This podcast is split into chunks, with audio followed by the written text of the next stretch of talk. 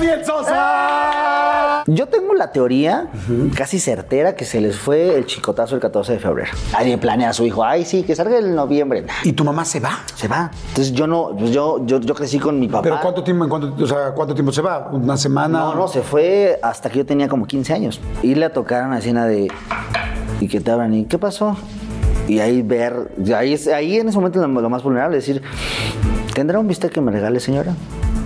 Y está raro porque no eres ni pobre ni eres rico, güey. No, había alguien en la tele ahí contando 5, 4, 3, 2, 1, feliz año nuevo. Y volteo y a- sea, mi ventana así directo, como de Christmas Carol, una familia de, ah, feliz año nuevo, una chingada. Y yo ahí en mi cuarto solo diciendo, ¿qué tan complicado es tener eso, güey? ¿Qué tengo que hacer?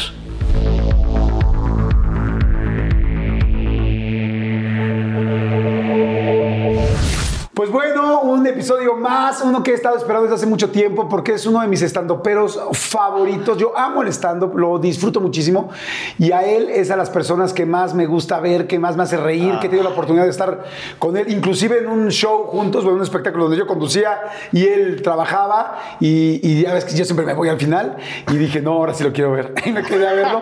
Es estandopero, es actor, es conductor, es guionista, ha hecho, hizo la primera gira de Comedy Central, ahorita está a punto de hacer una eh, gira en Estados Unidos, tiene podcast, este, tiene muchas cosas que ha conseguido muy rápidas. Ahorita va a trabajar en inglés, en Londres. No, está, está perrísimo, perrísimo. Daniel Sosa. Amigo. Amigo, soy tu fan, pero de hueso colorado. Es mutuo, amigo. Ahorita que estaba diciendo todo eso, dije, oye, sí es cierto. O sea, ya Sí. ni me acordaba de esas cosas, sí es cierto. Amigo, estoy muy feliz porque dentro de toda esta carrera, personas que yo veía de chiquito, Puta, ya vamos a empezar. A ver, Ya, a ver. decirle viejo a pinche conductor. A ver, a ver. Personas que yo veía de chiquito y que yo admire contadas, mano. Y tú eres de ellas. O sea, eres una persona que admiro y quiero mucho. Gracias, amigo. Muchas gracias. Muchas, muchas, muchas gracias. Oye, amigo, pues vamos a arrancar. Saludos a todos. Gracias por estar siempre aquí.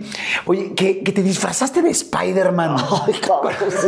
Para, para llegarle a tu Sabía novia. yo, sabía yo. A Julia. que- la- Ahorita está aquí. Pero además la risa ya no sé si la hace de buena onda o de sí, no, mames. A ver, Sí, no mames. Sacó el madrazo así, lo cachetadón. ¿Qué pasó? Fíjate, primero habló de no, y las giras y esto, pero bueno, que te disfrazaste de Spider-Man. Sí. Para llegarle Sí. a tu novia. A ver, ¿cómo estuvo? ¿Qué pasó? A ver, nos fuimos. eh, es- hijo de tu madre, porque aparte te voy a contar algo. Yo, eh, yo soy muy fan de Spider-Man y ella sabía. No, no me queda claro, No, Carlos. pero yo, yo- yo no sabía, o sea, yo era una prueba, porque dije, si ella me acepta así, ya. Ya lo que venga de disfrazarme de Spider-Man para abajo ya, ya pasa, ¿no? Claro. Nos fuimos a un lugar en eh, Atemajac, ¿no? Y ya llegando allá, le dijimos, voy a disfrazar de Spider-Man, se mete a bañar. Y yo dije, este es el momento. Ah, porque aparte dice, vente. Porque sabes que uno me ve y dice, se, que me quiero bañar con él. O sea, Si ahorita que quiero un baño yo te quería Sí, jalar. sí, sí. La gente que me ve en la calle dice, ay, ¿cómo- ¿con qué te rascas? No, me dice. "Pues, ¿Qué sacate usas? Me dice. Entonces me dijo, no, no, no. Por favor, primero las damas. Y ya me dijo, ¿pero por qué? Dije, para que me calientes el boiler tú primero y ya después ya yo me meta. Porque como soy de barrio, así. Se mete a bañar, compadre.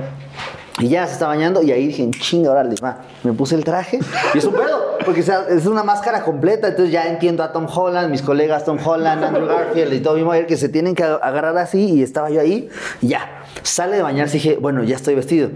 ¿Cómo me pongo para que, para que salga, no? Y dije, no puedo colgar de la pared, eso ya es too much, ¿no? Llevamos claro. dos meses. Sí, ¿qué posición? tanto. Claro. Puse en la tele la película de Spider-Man. Me acuesto de una manera así como sexy, ¿no? Como si, como portada de TV novelas, ahí estoy yo y de repente sale y volteo, volteo y digo, ¿quieres ser mi novia?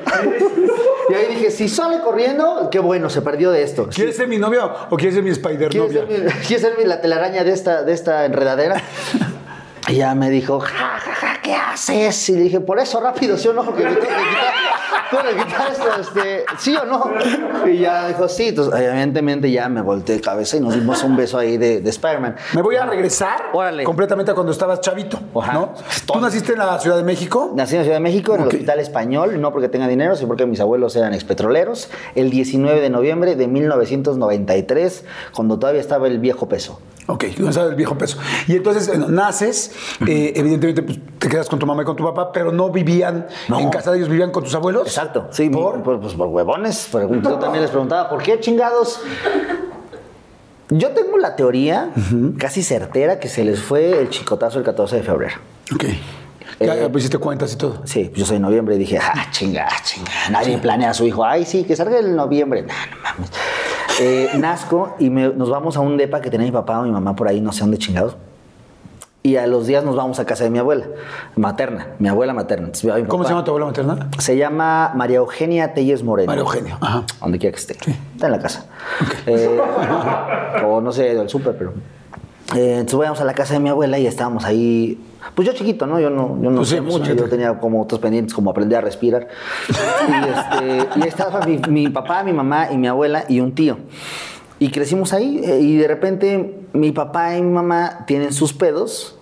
Y yo dije, bueno, si estamos en la casa de, mi mam- de la mamá de mi mamá y mi papá y mi mamá tienen sus pedos, el que se va a ir es mi papá. Pues por arriata, la que se fue fue mi mamá y mi papá se quedó a vivir con sus suegros. Y yo, así, y yo dije, ah, chinga. Espera, espera, espera. ¿Cuántos años tendrías tú? No, pues como. Cuando se fue mi mamá tenía como siete. Según yo, siete. Mi abuela está terca de que no, tenías como cuatro. Pero según yo, siete. Como siete. Entonces, ¿y tu mamá se va? Se va. Entonces yo no. pues yo, yo, yo crecí con mi papá. ¿Pero cuánto tiempo, en cuánto, o sea, cuánto tiempo se va? ¿Una semana? No, no, se fue hasta que yo tenía como 15 años. Toda mi, toda mi primaria y principio de secundaria yo la crecí sin, sin mamá.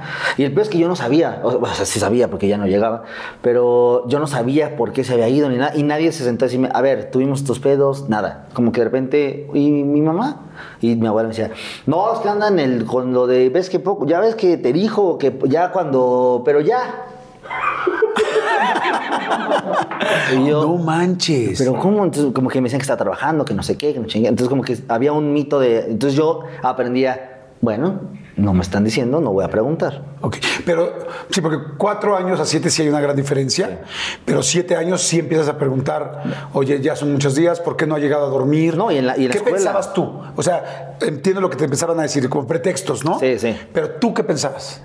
En ese momento, ahorita te recordar en ese momento qué pensabas. Yo me sentía, la neta, bien inseguro y bien triste. Porque decía, siento que yo la hice enojar.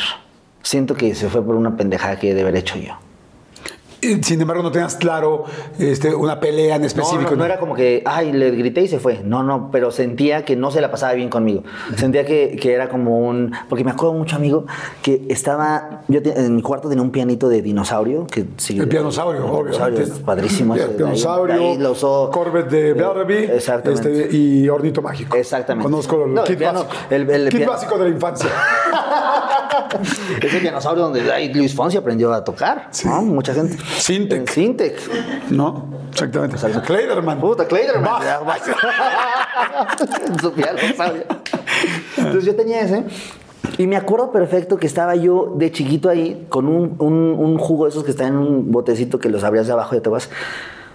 Y estaba solo. Y me acuerdo perfecto cómo mi abuela se asoma al cuarto. Estaba muy chiquito, güey. Y le grita a Laura, a mi mamá.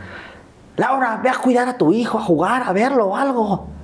Entonces me acuerdo que sube, ¿qué onda? Entonces ya como que sube en plan, ¿qué onda? ¿Cómo estás? ¿No?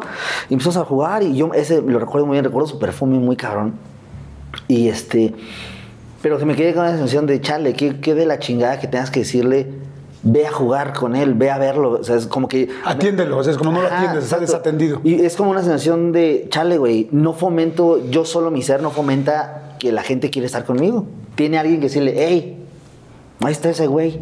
Entonces como que desde ahí sentía como este pedo, entonces se va mi mamá y pues yo me quedo en el limbo de no va a preguntar, no sé qué pasa y después estamos allá en la escuela donde vamos a hacer este trabajo, donde hay que hacer bolitas de papel china para el Día de la Madre. Y yo de, ¿por qué chingados tengo que estar haciendo esta tarea si ni mamá tengo?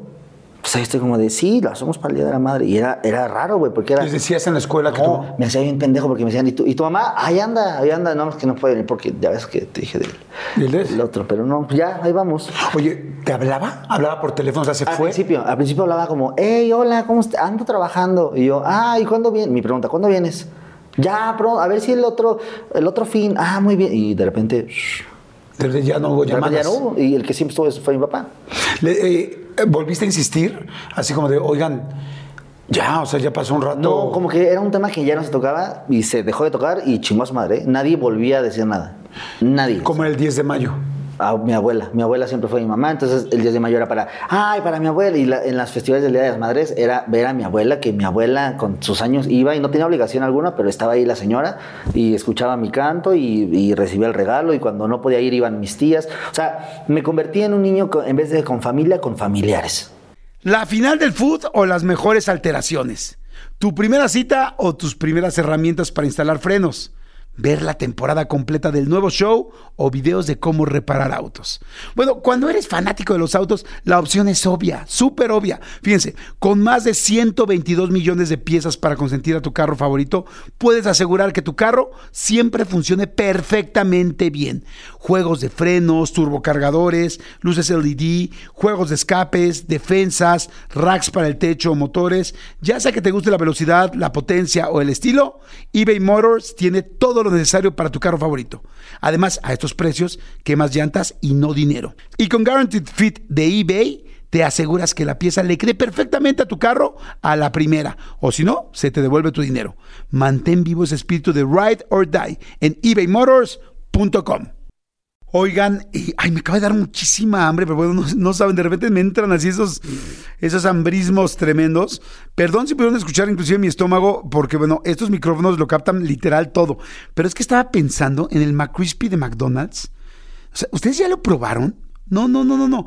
Es que, bueno, si ya lo probaron, seguro me entienden. Es un sándwich de pollo crujiente, jugoso y al mismo tiempo picante. ¡Ah! Viene con unos pepinillos deliciosos y te lo sirven con una salsita picante que está así en todo el pan. Uf. Y si lo pides con un Sprite, no sé por qué, pero se siente que pica todavía más. En serio, qué hambre me dio. Me- Mejor le paro porque si no, no voy a poder seguir con la entrevista de hoy.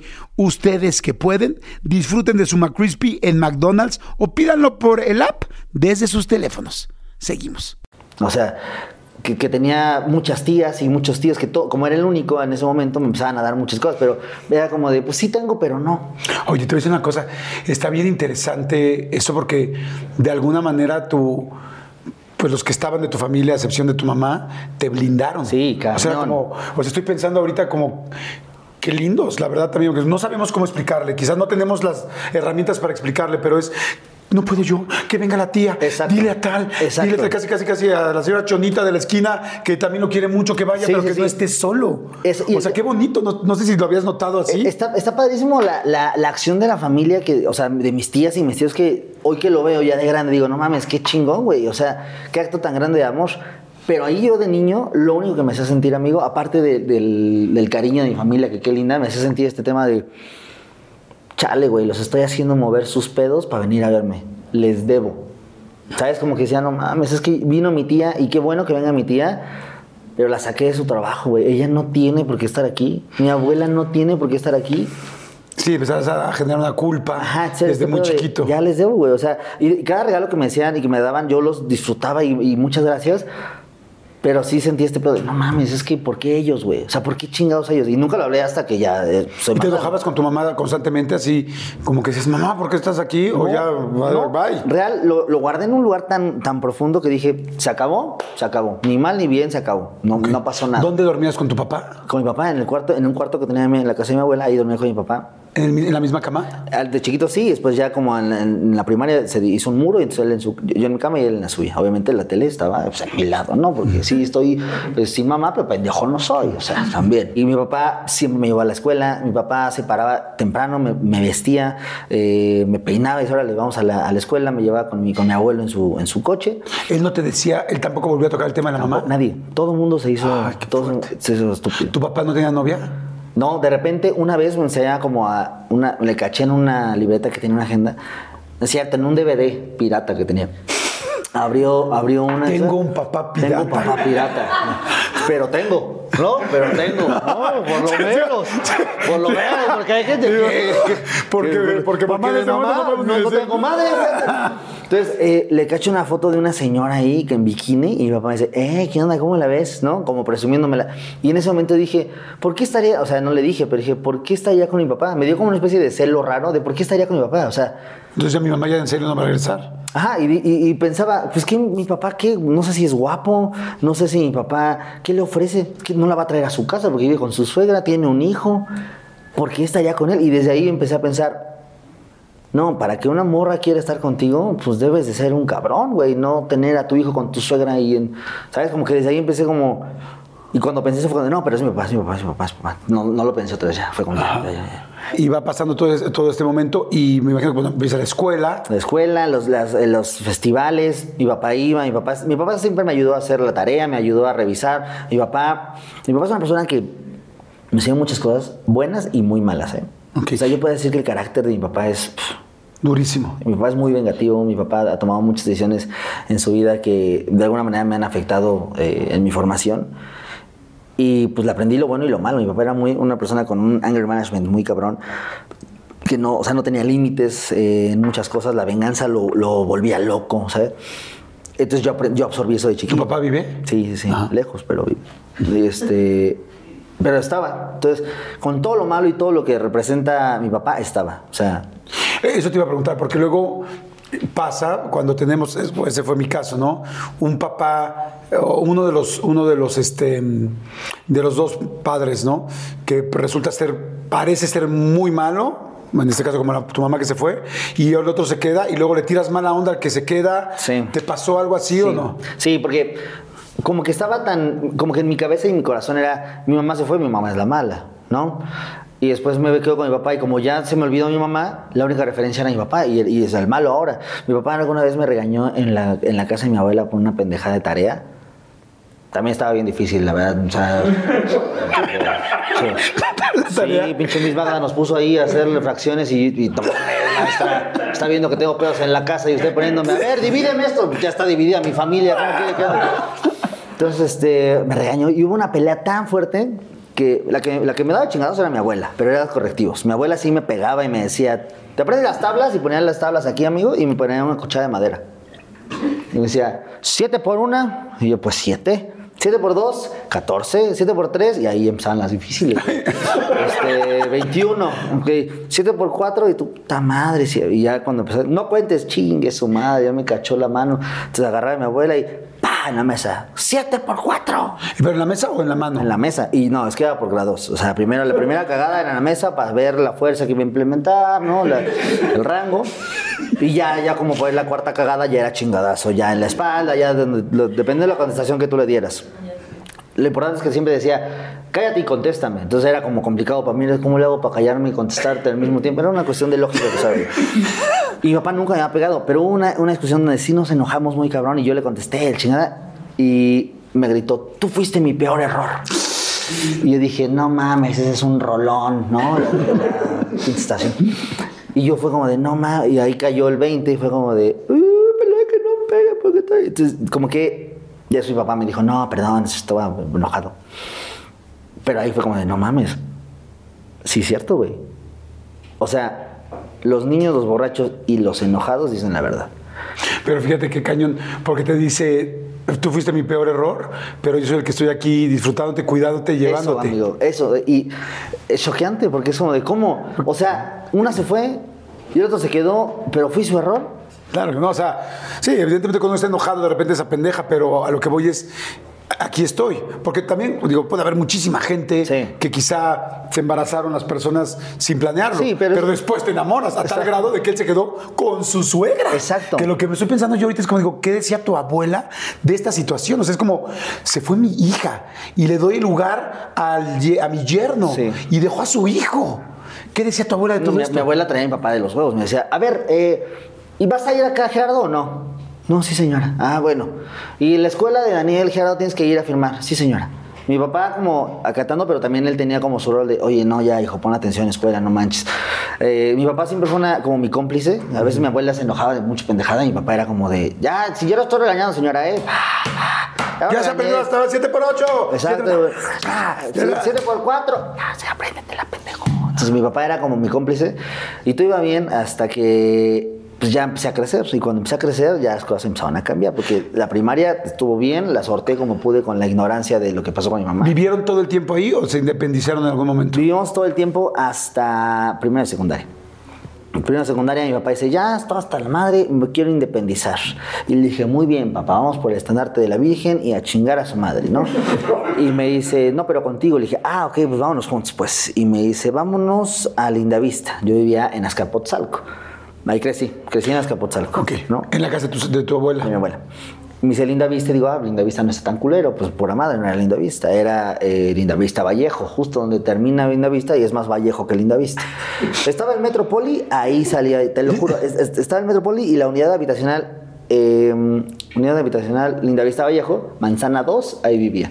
Ok. Y después ya nos fuimos, nos vamos al, al DEPA y cambió mi vida, porque llegué allá y ya en el DEPA era, mi papá era como, bueno, pues ya estamos aquí, ya voy a trabajar. Y se iba mi papá a trabajar, yo me quedaba en el depa solo de, bueno, ¿y ahora qué, güey? O sea, me fui a la escuela, la primera vez que me fui a la escuela, me fui al Colegio México ahí en la, en la Roma. Ah, ¿eres de Colegio México, Marista? Estuve, amigo. Amigo, yo también. Amigo, ahí, bien. o sea, hay un pueblo en Mérida. ¡Daniel! Ah, ¡No mames, cabrón! Amigo. O sea, No sabes, güey. ¿Te acuerdas Oye, ¿qué los- pedo con tu mamá? ¿Por qué nunca iba a No los sé, festivales? No. Oye, ah, yo también soy del México. Ah, qué bueno. chingón, es escuela de puros hombres. Exacto. Ajá.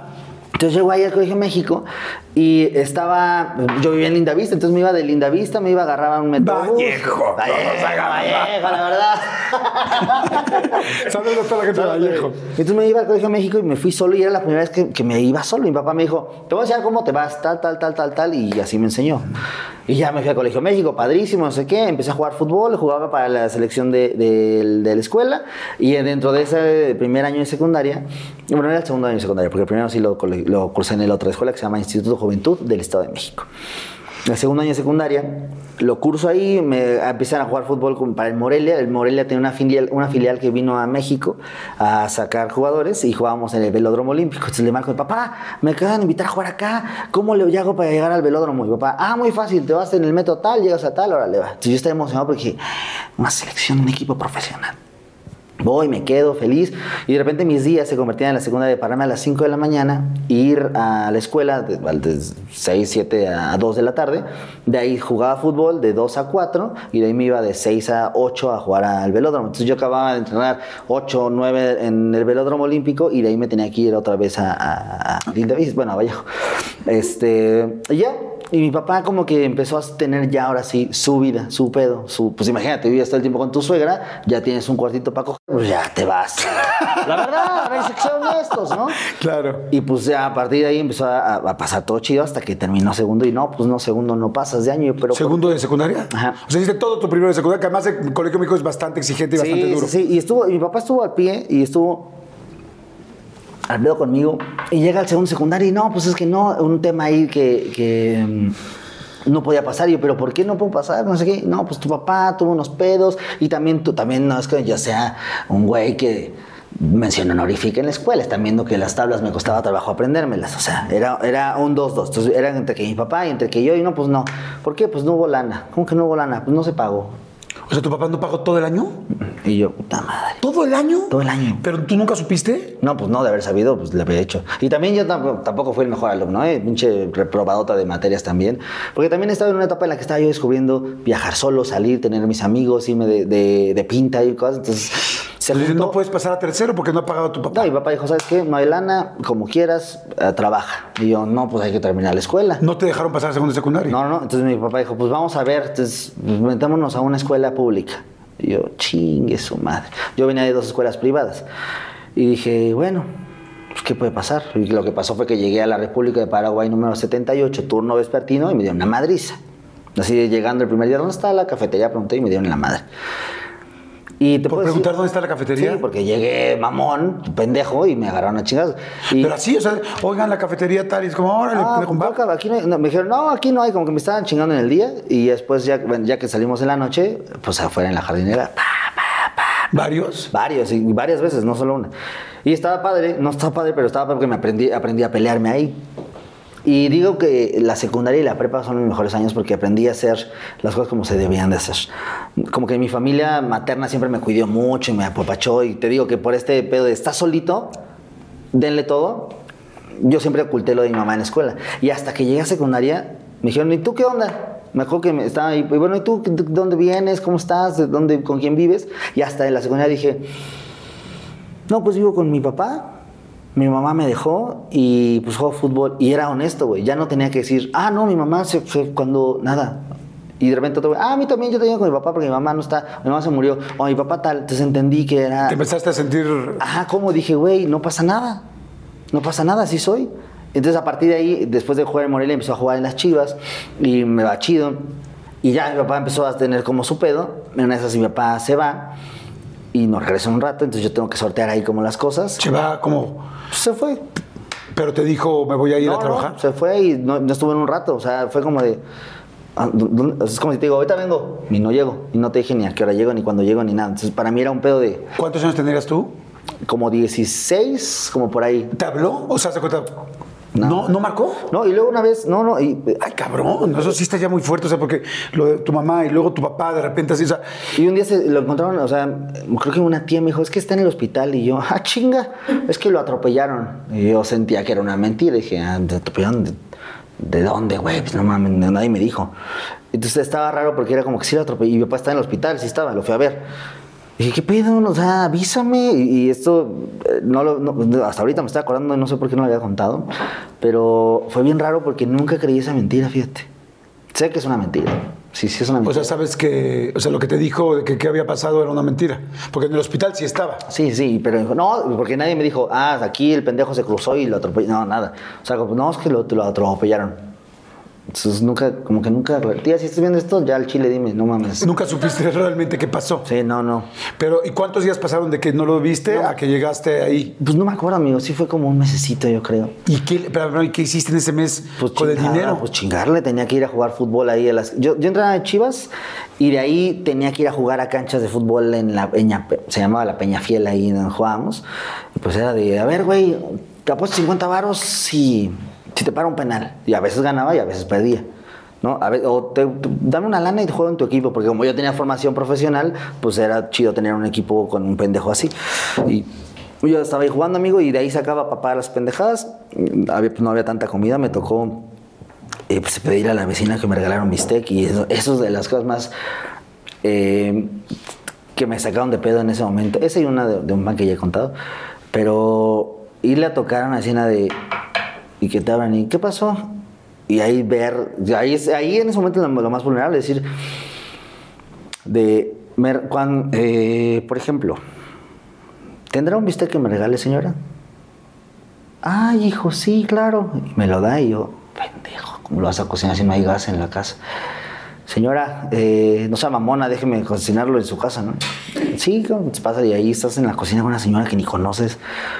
Y está raro porque no eres ni pobre ni eres rico, güey. Entonces en una situación bien vulnerable. Estás, solo eres un pendejo que está pasando una situación que está fuera de tus manos. Y es como de cómo resuelvo esto.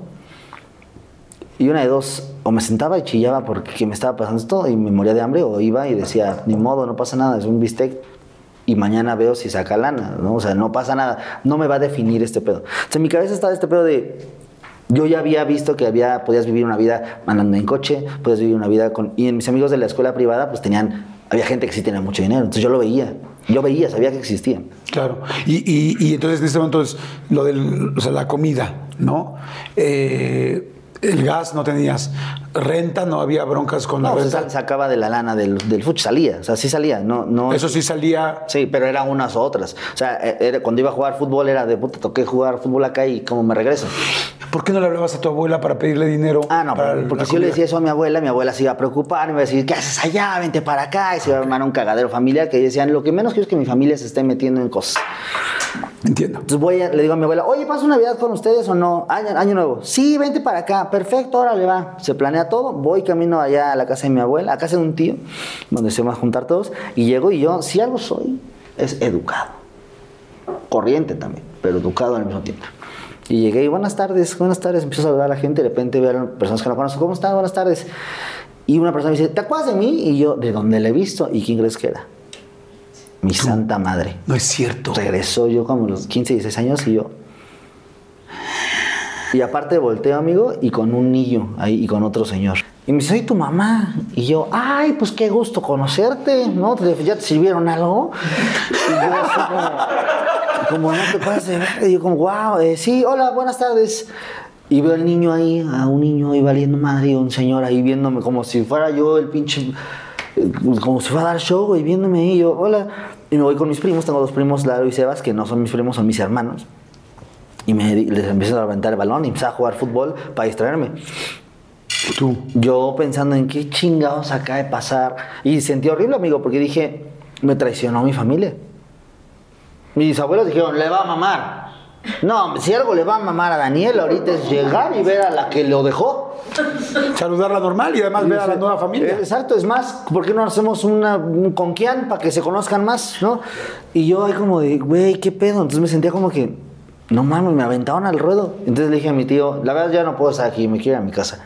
En año nuevo. Y mi tío, el Lalo, ¿Cuántos años tendrías? como 16, 17. Y me dice mi tío, te llevo a tu casa. Y ya me metí en, la, en el coche. No, la verdad yo no estaba de acuerdo que hicieran esto, pero tus abuelos querían hacer esto. O sea, ¿y ya no te despediste de tu mamá? O sea, nada más fue. Hola, hola, Obvio. bye. Sí, lo cortés no quita lo valiente. Le dije, hasta luego, buenas noches, pasen feliz año, chinga su madre. Y me fui yo a, a- a mi casa. Y recuerdo ese año nuevo, amigo, estar en calzones rojos de las chivas, ¿no? Ahí viendo la tele. Había un- ah, pues eras tú. No, había alguien en la tele ahí contando 5, 4, 3, 2, 1, feliz año nuevo. Y volteo y a- o sea, mi ventana así directo, como de Christmas Carol, una familia de, ah, feliz año nuevo, una chingada. Y yo ahí en mi cuarto solo, diciendo, ¿Qué tan complicado es tener eso, güey? ¿Qué tengo que hacer? Y era como de puta madre. Después llegó mi papá, no, perdón, chingo de pedos que tuve yo. No, yo, órale, sí, está bien. No, pero ¿qué crees? Ya no podemos vivir aquí, me dice mi papá. Y yo, ¿por qué? ¿Esa misma noche? Como el, no, el día siguiente. Me dice, ¿por qué? Y le dice, es que no tenemos dinero. Y yo, y yo, ¿en qué chingado se lo gasta, güey? O sea, fuera vicioso, fuera algo, dices, ah, ahí se está yendo. No sabes, eso solo es un mal administrador. Pregunta, cuando tú llegas solo a tu casa, este, ¿nadie te habló? O sea, cuando te sales de la reunión, ¿no te marcó tu mamá, no te marcó tu abuela? nadie, nadie. ¿No fuiste con tu abuela para decirle, abuela, qué onda? No, solo, solo le dije, ¿qué pasó? Así nada más, ¿qué pasó? Y me fui. Y ya no, como que no quería lidiar con eso, fue como de... Para mí estaba muy claro el, el como te digo, de chiquito no me gustaba este pedo de... Oh, les tienen que decir a la gente que me quieran, le tienen que decir a la gente que estoy. No lo que decía a mi abuela, ¿por qué no pensaste que me iba a lastimar? Era como de puta, qué triste que no te hayas dado cuenta que me iba a lastimar. Y yo, obviamente, de esa edad yo estaba emputado de pinche familia de la chingada, ¿no? No, no dimensionaba. Me voy, estoy en mi casa, mi papá, vámonos de, de aquí. "Ta madre, ¿ahora dónde? No, pues saltamos a ocho casas de ahí de la unidad y después, no, vámonos al Rosario, todavía más culero.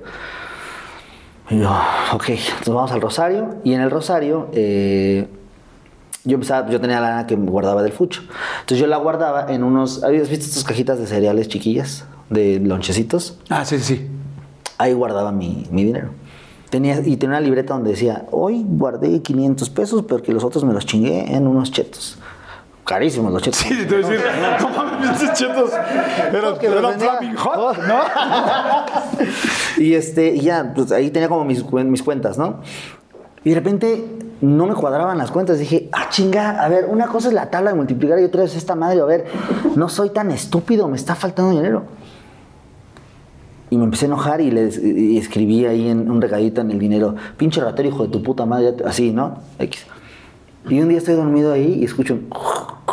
Y abro el ojo, no me muevo, no abro el ojo y veo a mi papá sacándome la lana de la No, caja de los cereales. Y desperto y le digo, ¡eh, qué verga! No le dije eso, le dije como, ¿qué estás haciendo? Y volteé a mi papá, ¿eh? No, nada, ya sabes, nervioso, no, nada, nada. Y se pone la, la caja en un short, se lo mete en el short. Y que me emputo, lo agarro y le digo, a ver, le saco la mano y digo, esta chingadera. Y mi papá se empieza a llorar, no tengo dinero. Y yo, ya sé, pero dime, güey, o sea, ¿para qué lo quieres? ¿Es para comprar la comida? Pues, cabrón, dime. Vivimos en la misma casa. Dime, no tengo, hazme el paro y te lo doy. ¿Por qué me robas? ¿Por? Y ahí en ese momento, mi papá del pedestal que lo tenía. Vaya madre. Entonces, me rompió porque dije, no mames, mi familia con la que crecí me jaretó a mi mamá sin que yo pudiera decidir y me lastimó. Y donde me puedo acoplar para decir todo este pedo, me hacen esta mamada, amigo. Entonces yo era como, vale madre, o sea, ¿en quién confías? Y ahí fue como, o sea, yo nunca le dije a papá, papá, eras mi referente de todo. O sea, por ti le echo ganas a la vida casi casi y hoy me acabas de demostrar que valgo madre. Y mi papá fue como, perdón hijo, pero no sé qué. Y real me sentía, amigo, tan perdido, tan... No tengo a nadie, güey. Y fue por eso que empecé A decir, no, pues ya, a ver, como que no quería pensar eso, voy a hacerlo yo, ya, chinga su madre. Y papá dijo, es que ya nos tenemos que ir de aquí. Y yo, ¿ahora por qué? Porque no tengo dinero. ¿Y a dónde vamos? A vivir con mi hermana. ¿No, no jugaba? Porque estoy pensando, yo creo que igual No, que todo el mundo está pensando en qué Sí, lo. O sea, no, no. hoy a la fecha no sabes en qué No, gastaba no, todo. yo dije, a ver. Mujeres, o sea, es que No. es mujeres, deudas, drogas, este, alcohol, eh, puta madre, no sé. No, no jugaba, no, no, no tenía algo que yo dijera, siempre llega tarde. No tiene otra familia. Digo, perdón, no, no, complicar el pedo, ojalá, pero. Ojalá porque diría, ah, bueno, estos culeros lo tenían. Pero no, o sea, yo decía, si, si llegara mi papá en la madrugada dirías, ah, algo está haciendo. No, güey, llegaba como tenía que llegar. El tema es, ¿dónde chingado está ese dinero? ¿Nunca se lo has preguntado? No, pues nunca le nunca le he dicho. Pregúntale, cabrón, No, o sea- papá, ¿estás viendo esto? ¿Dónde está el dinero? No, nada más, ya explícame, cuéntame qué hacías, cabrón, ya, para ser amigos. Sí, sí, sí. porque- Para ser, o sea, para ti, o sea, solo para tú saberlo. Sí, sí, sí, porque para, para, para mi paz. Porque mi- la excusa era, no alcanza, no alcanzan las cosas. Y después que mi papá dijo, no, vamos con, con mi hermana. Entonces fuimos a vivir a la casa de su hermana en un depa, amigo, chiquitito. O sea, esto que estamos aquí es una mansión. O sea, era un depa donde tenemos tres habitaciones, un baño. Y una salita también, ¿no? Una cocina también. Y en las tres habitaciones, en una habitación estaba eh, mi prima Tere con su hijo, chiquito, que acaban de decir, pero eran dos camas ya. En otra habitación estaba mi tía Guille, solita. Y en otra habitación estaba mi abuelo paterno, mi papá y yo. Y mi papá y yo, yo ya con 16 años, ya 17, eh, en la misma cama. Y era incómodo, güey. Era como de puta madre, ¿qué hago aquí? Tenía que entrenar a Chivas, regresaba. Ya, güey. Entonces termino la, la secundaria, estoy en la prepa, paso a la prepa a, un- a una que se llama Benjamin Franklin, que estaba por el Metro Potrero. Me va de la chingada en la prepa, pero la saco y le digo mi papá, ya no puedo con esto. O sea, no tengo mi espacio, ni chaquetearme a gusto. Por, o sea, yo creo que me voy a regresar con mi abuela. Y le hablé con mi abuela y dije, abuela, ¿me puedo regresar contigo? Pero, y me dijo, sí, pero, eh, vale, necesito que me ayudes con la prepa. Me dijo, sí, pero regresa conmigo. Y le dije, ok, va, me regreso. Y pues perdí mi libertad, perdí, ya había vivido solo, ya había vivido el pedo de saber que salir con amigos, que era echar el desmadre, y de repente llegas a otra vez mi casa, mis reglas, no sales, no tienes, y otra vez, pues eso me conflictó, amigo. Estaba yo en la prepa, y en la prepa empiezo a trabajar para pues, sacar la lana para mi- mis estudios. Empiezo a ver, eh, una- trabajar en una empresa que se llama Alto México, ahí de chalán, de becario, ni siquiera de, ah, el señor, nada, pura madre. El güey que quieren un jugo, sí, ese era yo el pendejo. Y estaba en alto, y en ese momento estando en la prepa, tengo una banda que se llama Labia de música, y empecé a, a dar como este pedo del, de- del lado artístico, como órale, pues sí me gusta cantar, siempre me ha gustado bailar, siempre me ha gustado cantar, eh, tengo la banda y me subo tal vez a un escenario y veo como, órale, qué padre la banda, qué chido. Y estoy sentado, estoy acostado un día y de repente veo Comedy Central y sale un cabrón que se llama Ricardo Farril. Y lo veo y veo que hace stand-up y dije, no mames, ¿cómo que hay stand-up en México? Para esto, mi papá, eh, te digo que se me cayó del pedestal, porque él y yo éramos, amigo, uña y mugre. O sea, él el fútbol y yo nos unía cañón. Con él iba al estadio Nesa 86 a ver a los toros Nesa porque por ahí vivía mi abuela paterna, que la vi muy poco, pero por ahí vivía. Y con él escuchaba la cantidad de comedia que no te imaginas. O sea, veían comedia. todo el tiempo. Todo el tiempo. De chiquito. Eh, ¿A quién veías? Evidentemente nos veíamos a Adal Ramones, veíamos obviamente todo otro rollo, eh, Laura Pico, ay caramba, ya cayó, este, buscaba mi papá los DVDs o VCDs en esa época de... de- Polo Polo. de- no, claro, de Polo Polo, te, te digo qué pasa con Polo Polo. Veamos de, este, ¿cómo se llamaba? Mala Noche, eh, TV de Noche, que fue un programa que tuvo, eh, que estaba en Unicable hace mucho tiempo. Y los discos de Polo Polo, los cassettes de Polo Polo, los ponía en una grabadora y con eso nos dormíamos. O sea, mi papá ponía eso y hace cuenta que nos íbamos escuchando el salud, salud, salud. Y los chistes, yo de chiquito me, me los sé de memoria los chistes. Me sé de memoria. Nalgas grandes, Sí, grandes, todo, duras, duras. todo. Puta madre, como jícamas oaxaqueñas, como jícaras oaxaqueñas. Sí, es que yo también tenía los cassettes. Y, y me, me- me fascinaba. Eh, obviamente esto escondidas de todos, ¿no? Y en las películas veía, veía Cantinflas, veía este, Pedro Infante. Cuando veíamos a Cantinflas, mi papá la paraba y decía, mira, mira, mira, mira, ve. fíjate cómo, fíjate cómo agarra y lo sacude de la cabeza, mira, ve. Y le regresaba y lo pone otra vez. Y ya lo veíamos y ja, ja, ja, y te fijaste cómo hizo eso, no, ma", y nos reíamos. Luego Pedro Infante, mira, ve esta. Mira, ve cómo le va a decir, ¿qué, qué? Mira, ve. ¿Qué, qué? Yo, "Ah". Eran horas, güey, eran horas de reírnos, era como, no mames. Pero yo no sabía que me estaba eh, como metiendo la información de la comedia. Es que sabes que está bien chingón la historia porque, por un lado, eh, o sea, tu papá evidentemente, pues como todo ser humano puede tener errores Sí. y evidentemente este asunto del dinero, de cambiar, pero no te soltaba. Nunca. Y además te estaba preparando. Sin querer. Porque seguramente ya había visto que tenías tú esta... ¿Eras chistoso desde chiquito? Era, era chistoso, pero con... grupos- Ocurrente, por decirlo Sí, pero con grupos muy seleccionados, porque no sabes el pavor, sobre todo en la primaria, que me daba que me dijeran, a ver, párate en la tarima, a ver, participa. O sea, hoy a la fecha hay personas maestras que me dieron clase y no saben que estaba yo ahí. O sea, una vez en, en, cuarto de primaria, ¿quién es Gerardo? Y yo, yo culera, no mames, estoy aquí desde pinche primaria. Usted me califica mis tareas, ¿cómo Gerardo? O sea, no, sabía la gente que estaba yo. Oye, y me voy a regresar a esa época de la escuela, cuando tú pasas de la escuela privada a la pública, este, pues de alguna manera tú venías, venías viviendo de una manera con, Sí. tu, con tu abuela. Sí. Este, fue duro este rollo así como de, por un lado, pues la parte de barrio contra la parte fresa, porque pues Sí. ahí llegaste en fresa, ¿no? Pues sí, fresa 2-2, ¿eh? fresa de Azcapo, tampoco fresa de las lomas, ¿no? O sea, eh, fue muy duro el pedo de, de- de ent- dimensionar la realidad de las cosas, porque tenía un amigo que se llama Peloy, que vivía por la central de autobuses en, en una vecindad donde la cortina era la puerta de la vecindad, no de su casa. Y el cabrón era tan amable, era tan servicial, era tan... ¿Quieres algo? Y iba con mis amigos de las otras casas y eran muy mamones. Y de repente veo a este güey que, pues no hay, a ver, había una media naranja, pues entre los dos, órale. Oye, pues no hay agua. Pues ahorita vamos a la tienda por unos chescos. Y veías ahí buscando en el pinche piso para completar el varo para los chescos. Eh, íbamos a unidades habitacionales por el metro potrero donde había familias triquis, le decían. Y era gente que no pagaba renta y estaba ahí. Eh, mis amigos me enseñaron un chingo de cosas. Vivíamos por la, bueno, esta- la escuela estaba por la Boeing y era de irle a rogar a un güey de la Boeing que nos chingara unos jugos de agrapa para que no paguemos. Y esas cosas a mí me cambiaron la vida porque Sí, te hicieron sentirte seguro que lo puedes resolver, Claro. tener mundo. Claro, y me, y me decían, eh, ¿quieres uno? Sí, pues ve por él, ¿por qué no? Yo, no, pues hay que, hay que pagarlo y todo. Pues sí, pero a ver, pregúntale y si no. Y como yo venía de la inseguridad de ser, el- el- el nunca decir nada y nunca hacer nada porque me iban a ver, aquí me, como que me empujaban, vale, va, ven. O sea, iba yo de, me regala un Boeing, es que no tengo dinero. Ah, sí.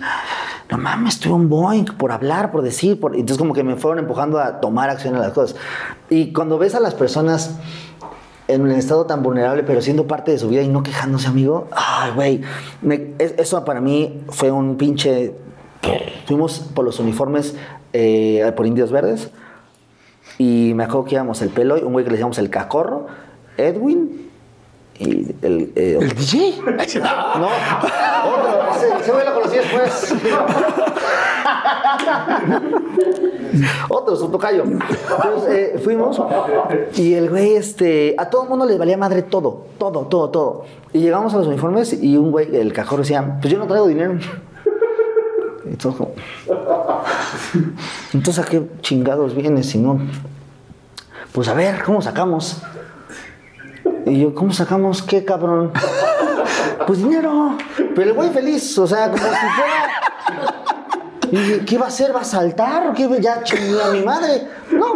El Yo podría estar haciendo stand-up, Sí. pero... El cabrón se subió a uno de los camiones y le pidió al compa, oye, ¿me das chance de decirle a la gente que se suba dos cuadras y a ver si saco? Como tres horas estuvo ahí el cabrón, juntó la lana y pagó sus mamás. No manches. Y yo dije, ah, mira, o sea, que ¿por qué, Qué, no? qué buena lección, Sí, cabrón. y, y- y me dijo, y le dije, güey, pero pues, ¿por qué? Y lo único que me dijo, ¿por qué no, güey?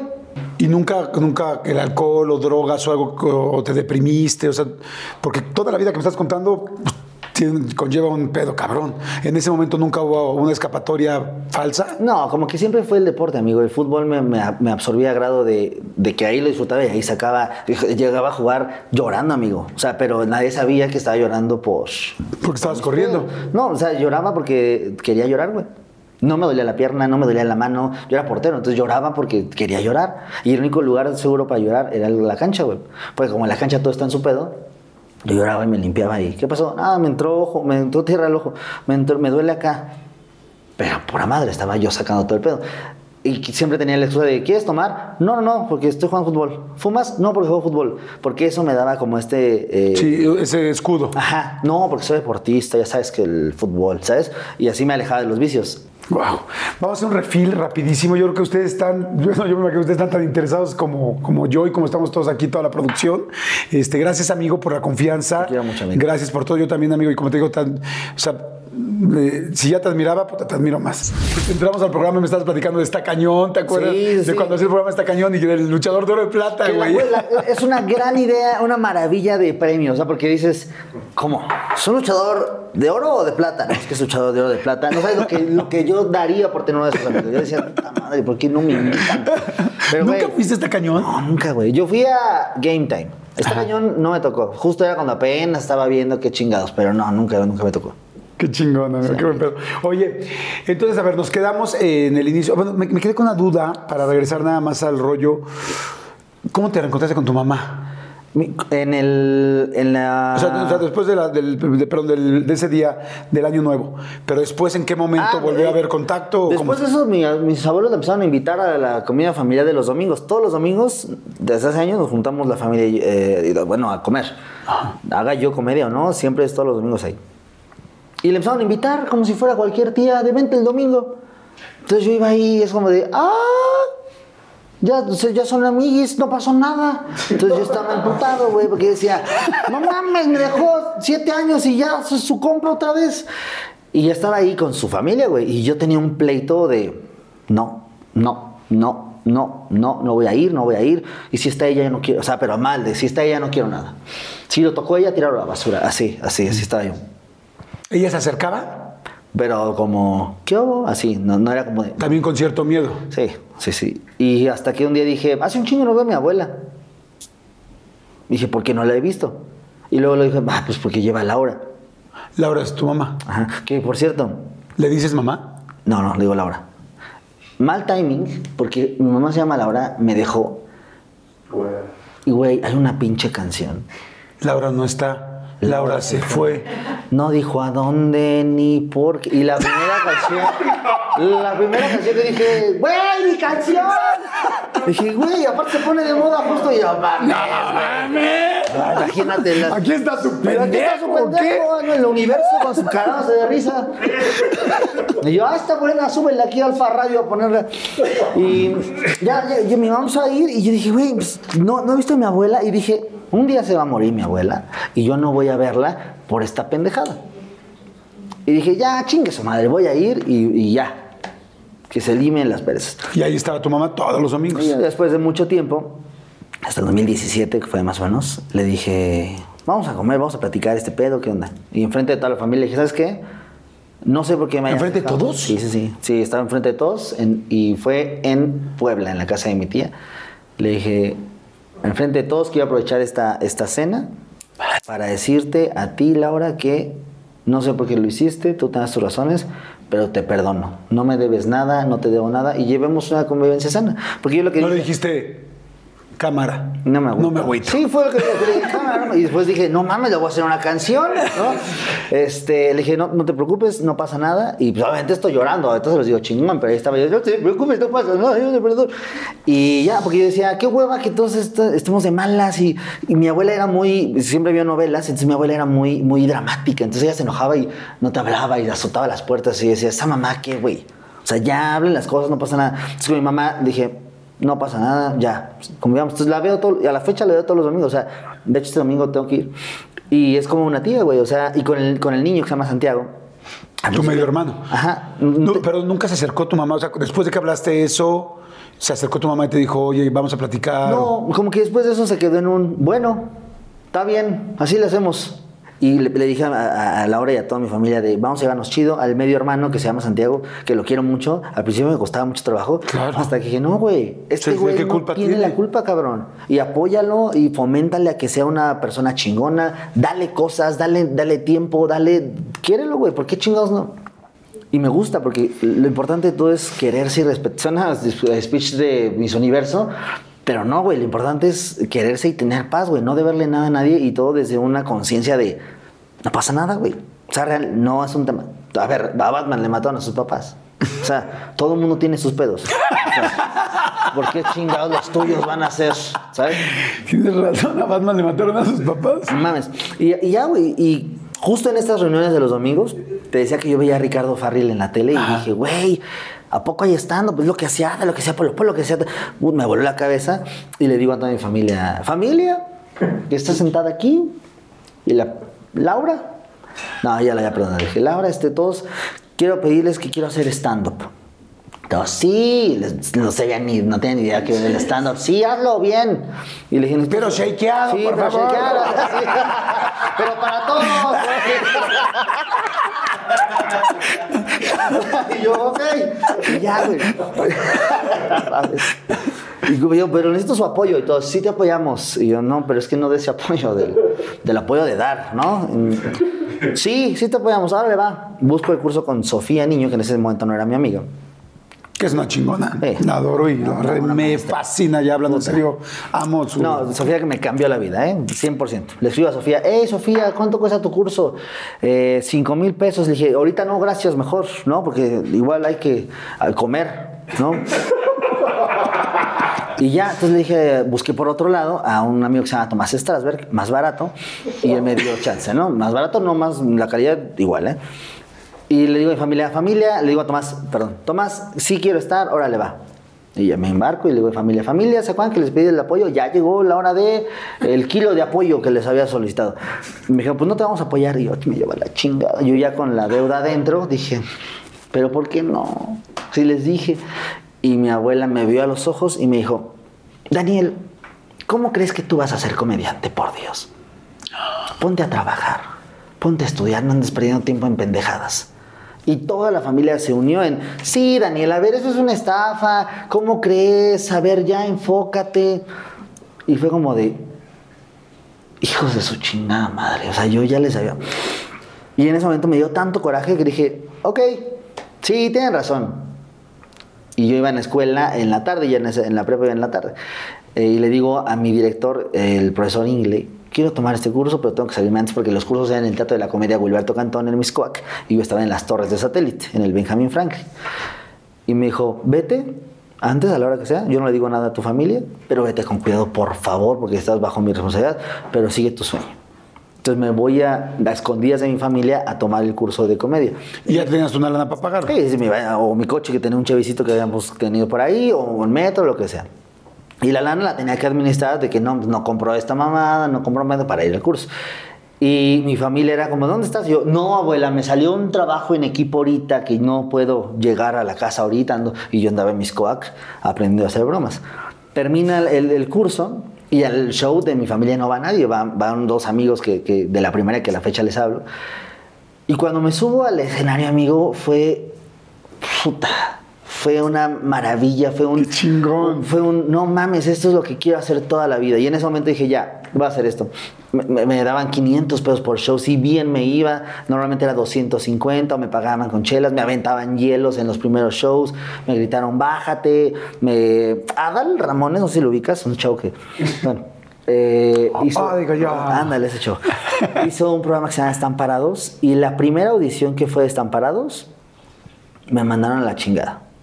Y Adal me dijo que, que mejor le echara ganas.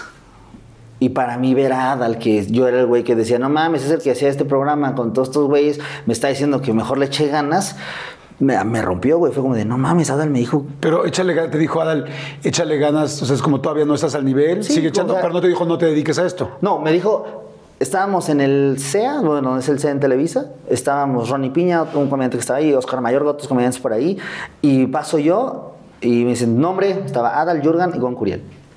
Daniel Sosa, muy bien, ¿de qué vas a hablar? No, de tal, tal, tal. Ok, presente.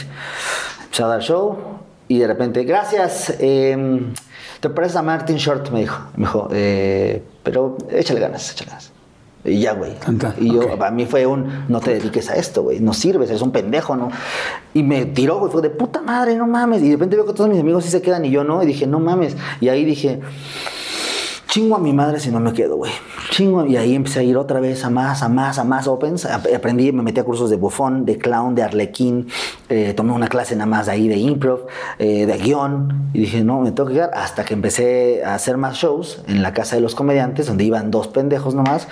Y estaba cabrón, güey, porque entonces era dar risa o no dar risa, ¿no? Sí, Y- es un volado, es no mames, cabrones y está difícil. Y ya, y todo esto al principio escondidas de mi familia. Hasta que ya eh, René Franco en un show en la casa de los comediantes me ve y me dice, voy a tener un show en Pericuapa, en el Cuevón, donde se presentaba Polo Polo, el costeño, el norteño. Y dije, puta madre, me vio René Franco, gente de la tele, güey, no mames. Y vamos al Cuevón y eran otros comediantes que tenían más experiencia. Y yo dije, pues soy el más pendejo, me va a poner a abrir. Y me dice, René, vamos a, se quita el sombrero y dice, vamos a hacerlo por papelitos, a ver qué orden sube. Y me toca cerrar, cabrón. Entonces era como, puta madre. Y dije, ya valió madre. Me subo a cerrar y me va increíble, güey. Desde que no lo podía creer. Y me dice, René, te quiero invitar a Es de Noche, ya llegué a escribir. Entonces me empieza a invitar a escribir a Es de Noche. Entonces, de no mames. Ahí en Unicable, ves que estaba Claro. la- desde noche y por ahí, ahí donde yo te veía pasar, güey. Y yo, o sea, ahorita somos amigos, amigo, pero ahí era. Está Jordi, güey. Está, está Jordi aquí. O sea, yo puedo ir por, a cagar y veo a Jordi.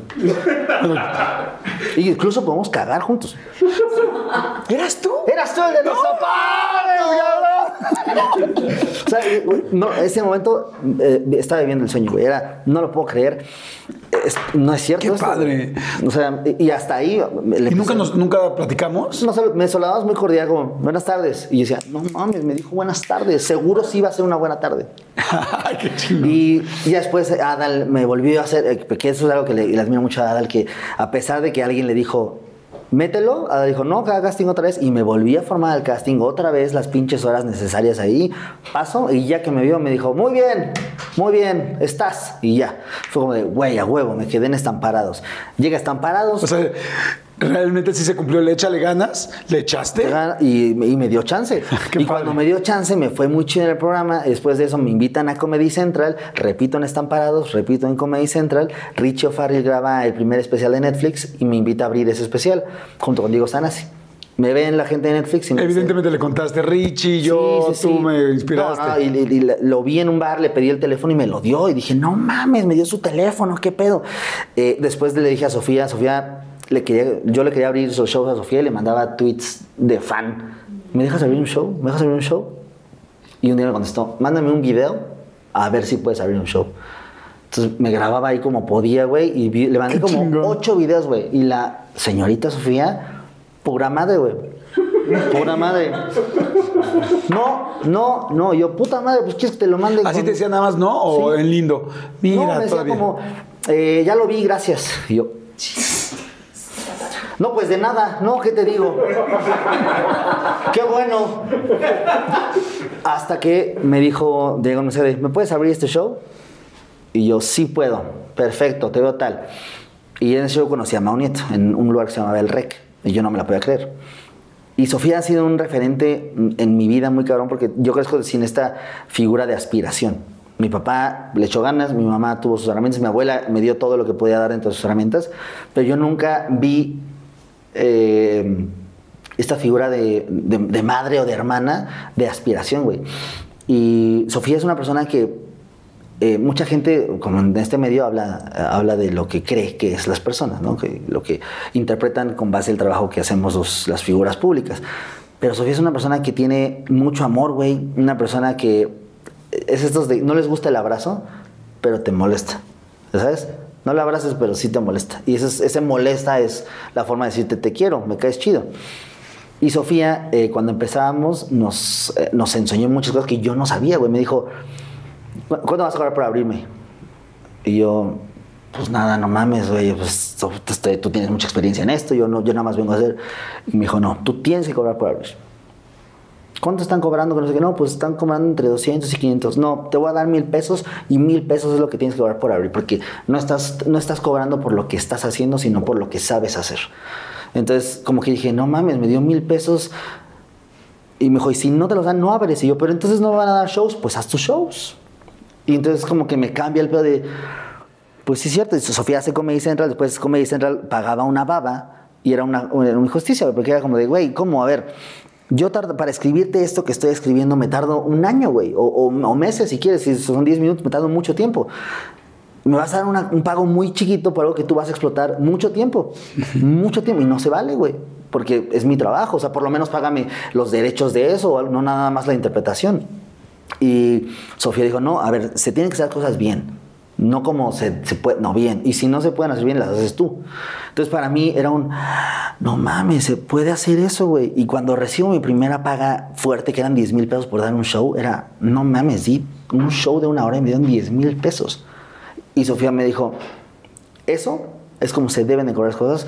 Y conforme vas creciendo y vas sabiendo más, vas cobrando más de lo que sabes. Y además fue como, entonces es como tu mentora. 100% ella eh, es una persona que yo la veo como una mamá, como una hermana que me ha abierto la- las puertas no solo en la comedia, sino en la manera de hacer las cosas. Yo llegó un momento en el que estaba muy loco en las fiestas porque estaba bien chido el pedo de que, ay, Soy famoso. Ajá, soy que ni somos famosos, famoso Mijares, famoso Yuri. Manuel. Manuel. No, los dos. Cochiloco. Cochiloco. pues sí, güey. No, sí. Nosotros somos, o sea, la, la- la generación de youtubers, la generación de TikTokers, de Biners, pura baba somos, somos popularzones entre nuestro grupo de amigos, famoso de la gente que ha trabajado. O sea, tú ves la carrera de Yuri, ves la carrera de Mijares, ves la carrera de Luis Miguel y dices, es sostenible porque tiene talento, experiencia, bases y tablas. Tú ves la carrera de gente famosa de redes y es como de, güey, solo estás teniendo un chingo de foco en el momento oportuno. ¿Con qué lo justificas? ¿Con qué justificas eso? O sea, ¿por qué Luis Miguel, por qué Yuri ha tenido estos flaqueos en su carrera y siguen vigentes? O sea, te aseguro que si ahorita Luis Miguel pone un tweet de voy a estar en el... en Madison arena", Square Garden, en la Arena Ciudad de lo va a México. llenar. ¿Por qué? Porque la carrera de Luis Miguel está tan bien hecha basándose en talento y en y una construcción demasiado clara que es justificable, güey. Tú ves a la gente famosa hoy en redes y es como de, güey, no, no eres famoso. Eres una persona que tiene mucho foco, sí, y es una responsabilidad, no obligación, una responsabilidad tener coherencia con tus actos. Entonces, yo para, para ese momento, yo veo a Sofía y digo, güey, entonces, sí se puede, güey. Sí se puede. Y en ese momento de fiesta loca, Sofía me dijo, acompáñame un día a hacer ejercicio. Y yo, estás viendo. Ojo, por eso. Y yo me paraba a la una de la tarde, güey. O sea, me, me- iba a los shows, fiesta loca, ya sabes, de "Eh", que nunca, en ese momento lo veía chistoso o cool, ir a antros y agarrarlas, ¡eh! Y si tú la ves. Porque yo decía, seguro, si algo quiere ver la gente, es a un pendejo rojo, porque se ve rojo por la luz del antro, con un chingo de luz y que no va a escuchar, "Eh, eh, eh, eh, eh". Ya, güey, o sea, dije, es que mamá aquí. Y me empezó a llevar a, a hacer ejercicio y me costaba, amigo, me costaba mucho. Pero gracias a esa vez, desde esa vez a la actualidad, adquirí el hábito de correr y pararme a hacer ejercicio temprano a las 6 de la mañana, a las 7 de la mañana, cosa que no tenía antes. Dejé el cigarro, dejé el alcohol, eh, empecé a hacer más, empecé, mi dinero lo empecé a invertir en, ¿sabes qué? Eventualmente esto se puede ir, güey. Eventualmente algo puede pasar y toda esta famita y todo este dinero se puede ir. ¿Qué estás haciendo por tu futuro? Me aseguré, me contraté un seguro del retiro, ¿sabes? Y yo dije, porque si no lo hago en este momento y no invierto en esto, en mí y en mi carrera, va a valer mal. Solo voy a hacer un. ¿Te acuerdas de a estos güeyes? Y, ah, y luego. Claro. Y, y creo que la responsabilidad que más siento ahorita conmigo es. eh, y que y esto es sin afán de, de, de mamar, como dicen por ahí, ni de, ni de otra cosa, amigo. Algo que he visto con, con gente exitosa y trascendente como tú es que este salto de generaciones es la clave para permanecer, porque tú lo haces de una manera muy clara y explícita, que es, debes de saber cómo saltar a la siguiente generación con la misma calidad y profesionalismo, y creo que prueba de ello eres tú. Tú has estado en muchas etapas del entretenimiento en el país y siempre siendo punta de lanza en lo que te pones. Y esto no es gratis, esto es un trabajo constante, y esto es una proyección, y este es un trabajo que tú se ve en tu contenido, güey. Entonces, cuando yo, yo veo este ejemplo, digo, es el chiste, güey. O sea, el chiste es trascender, no solo ser. Porque cuando yo me muera, pues qué, güey, mi fama, mi dinerito, todo eso se lo va a quedar cualquier pendejo. Pero la que pueda, que una persona vea mi show y se inspire para hacer comedia, eso es lo que a mí me importa. Y para eso, güey, me falta un chingo. Yo quiero conducir un Oscar o ganarme un Oscar, tener un late night. Y hoy te puedo decir que no estoy ni así de, de hacerlo, güey. No estoy en el momento de mi carrera ni de mi vida para tenerlo. Pero lo que a mí me motiva es que estoy haciendo diario para poder acercarme a esa posibilidad. Y cuando de repente me dices, oye, vas a venir a la entrevista con Jordi, es como, esto es lo que estoy haciendo diario para acercarme. Esto es lo que estoy haciendo diario para poder tener la oportunidad de vivir eso y que le sirva a las demás personas. Y te quería decir esto, amigo, porque normalmente nos hemos visto en, en, en como momentos muy específicos, ¿no? Como en el radio, o nos vemos en, en un pasillo, en un evento. Pero como que nunca te había agradecido porque de alguna manera es una parte referente en mi vida eh, y creo que en la de varios. No sé si lo sepas, pero tus programas de juegos, tus programas de entrevistas, eh, tus conducciones cambian vidas cabronas, muy, muy cabronas. Hay gente que desgraciadamente ya no está con nosotros y que le quitaron la vida así.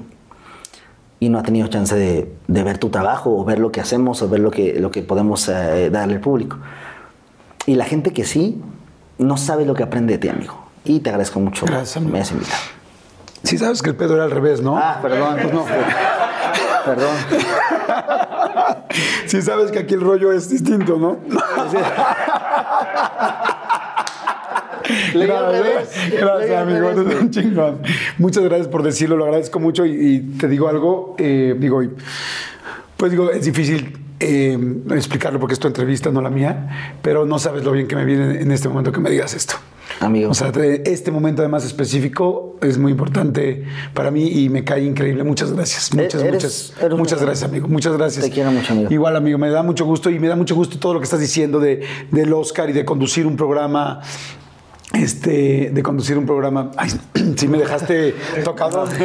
Gracias, amigo. Muchas gracias. Me hace sentir muy bien y muy feliz. Y de repente uno no se da cuenta de algunas cosas y, y es muy lindo que alguien te lo diga así. Muchas gracias. Se refleja. Y, y- y te decía, eh, este rollo del Oscar y este rollo de ganar, de conducir los Oscars, que alguna vez escuché que lo decías en una entrevista, o de tener un late show como Jimmy Kimmel o como, pues sí, cualquiera de ellos, David Letterman o quien sea. Sé ahora de la gira que vas a hacer por Estados Unidos, por Europa, decías, por Centroamérica. Sé que tienes proyectos en inglés, en Inglaterra, en tal. O sea, no es una casualidad todo lo que te está pasando. Y yo creo que ahora toda la gente que, que, que- que- que estamos conociendo tu historia, decimos, hay algo bien padre que ahorita te los quiero hacer referencia a toda la gente que nos está viendo. Si han visto las, entre- las últimas entrevistas, se han dado cuenta que la mayoría de las personas que he tenido sentados aquí, a las cuales a todas las admiro, este han llegado a varios momentos donde dicen, no funcionas, no sales, no puedes, tú no. Y, y- y esta frase que dijiste ahorita, es, y entonces eso me picó Sí. y le volví a echar ganas, es creo yo la gran diferencia entre alguien que va a cruzar esa línea para sí hacerlo y alguien que se regresa para nunca hacerlo. Sí. Y, y entonces digo, qué casualidad que las últimas cuatro o cinco entrevistas que hemos tenido que han visto, ha sido gente que ha dicho, y entonces me dijeron que no, y escogieron, ahorita dijiste una frase igualita que dijo Michelle Rodríguez, escogieron a todos mis amigos menos a mí. Y entonces eso me hizo salir adelante. Entonces, como que siento que estas entrevistas, que de lo que ustedes comparten, nos ayudan a todos, empezando por mí, a, a decir sí, claro, o sea, es, un no es un sí retrasado. Sí. O sea, un no es un sí, pero tienes que buscarlo. Un no es nada más, trabájale más. Si tienes talento y estás dispuesto, y si no lo tienes, lo vas, vas a buscar, y si no vas a encontrar en qué si tienes talento. Hazte responsable por lo que tú sientes y lo que tú quieres. Entonces, si hay gente que está viendo esto y está triste porque la gente le está diciendo, es que no puedes. O incluso, es que estás gordo y estás feo y estás moreno y estás chato y vales pa' pura madre. Tú eres responsable cómo tomas eso. Tú vas a ser responsable si la gente te dice mierda, tú responsabilízate por saber si te la vas a tragar o la dejas, si se la dejas a estos güeyes. O sea, no puedes decir, es que me hizo sentir mal. No, no, no, tú decidiste sentirte mal por las pendejadas que un pendejo dijo. Si un pendejo tira mierda, lo único que te está diciendo es que la mierda es de él, no es tuya. Completamente de acuerdo. Dicen que la única forma de que alguien te pueda lastimar es si tú se lo permites. Exacto. O sea, que hay una línea muy delgada y yo creo que hay mucha gente que de repente está viendo esto y dice, claro, porque a la mayoría de la gente nos han atacado, nos han lastimado, nos han dicho en muchos niveles, pero es, si quieres que te lastimen, solamente hay una cosa, si tú le das permiso. Diario. Si tú te la crees, si tú la dudas un segundo, entonces ya valió madre, pasó esa línea y te lastimó. Sí. Pero si no te la crees, como dices tú, y si no te la comes y se la ¿qué dejas... No, no. No, no, Hay que aclararlo, para que no se sienta que luego dice, no, se la come. No, no, no, aquí yo, yo sí marco mi línea. Oye, amigo, pues yo te quiero, la verdad, eh, agradecer. Te quiero agradecer mucho tu tiempo, tu espacio, eh, que, que hoy podamos platicar más que en, un, fin, güey. que, en una, que en un pasillo, que aún así ha sido, las veces que nos hemos encontrado, ha sido muy fructífero. Por eso nos hicimos amigos. Sí. Y, este, y te agradezco mucho toda, toda la historia, todo tu abrir el corazón, porque sé que no está fácil abrir el corazón así. Este, me da gusto que ahora tengas mucho más entendido eh, eh, lo que sí hizo tu papá. Sí. Que tengas también entendido lo que no hizo tu mamá, pero que ahora está empezando a hacer de una manera distinta. Me encantó lo que dijiste eh, de que pues al final no sabemos la historia que cada quien tuvo. No sabemos la historia que cada quien tuvo, no sabemos los dolores que cada quien vivió.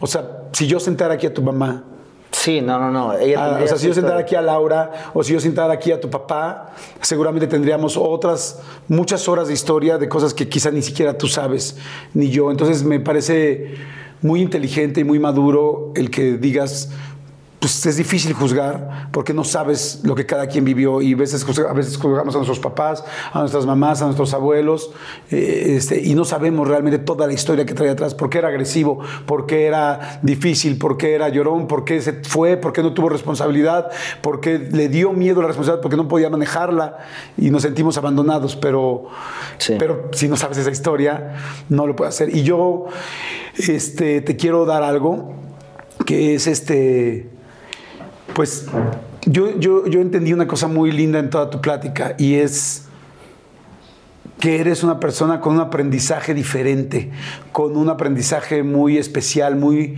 sui generis, ¿no? Muy lento dices, ¿no? No, no, no, no, porque no estoy hablando de las tablas, porque no puedo hablar de ellas. Pero, pero si te fijas, aprendiste cosas de una manera bien especial, ¿no?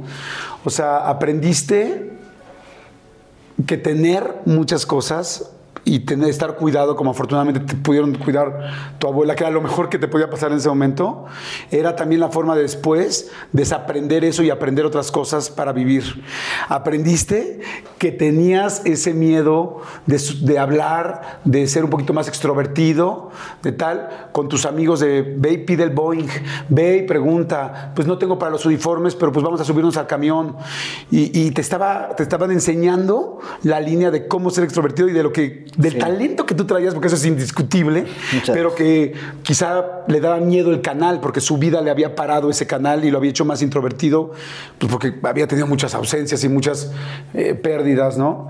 Este, tres, ¿no? Como tu papá, me encanta esto, pues te enseñó que las personas nos equivocamos y que puede tener un error, pero uno o varios errores, pero que estaba lleno de aciertos. Sin mi papá y sin mi mamá y sin mi familia yo no soy. O sea, yo le debo la vida, le debo mi carrera, le debo mi, persona a mi papá, a mi papá Luis Gerardo Sosa Hernández, a mi mamá Laura Leticia Gallegos Telles y a mi abuela María Eugenia eh, Telles Moreno, y a mi abuelo de Baristo Gallegos Ruiz.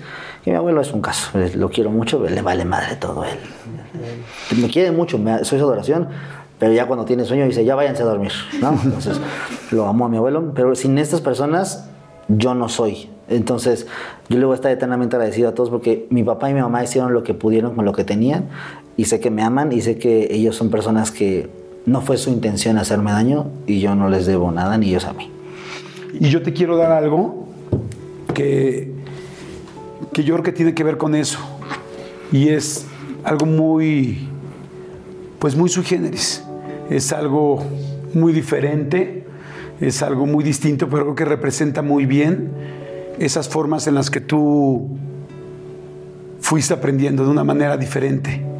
Y entonces te quiero entregar algo diferente, que no lo he hecho jamás en este espacio ni lo volveré a hacer, pero que, que creo que por la naturaleza de cómo aprendiste, lo mereces.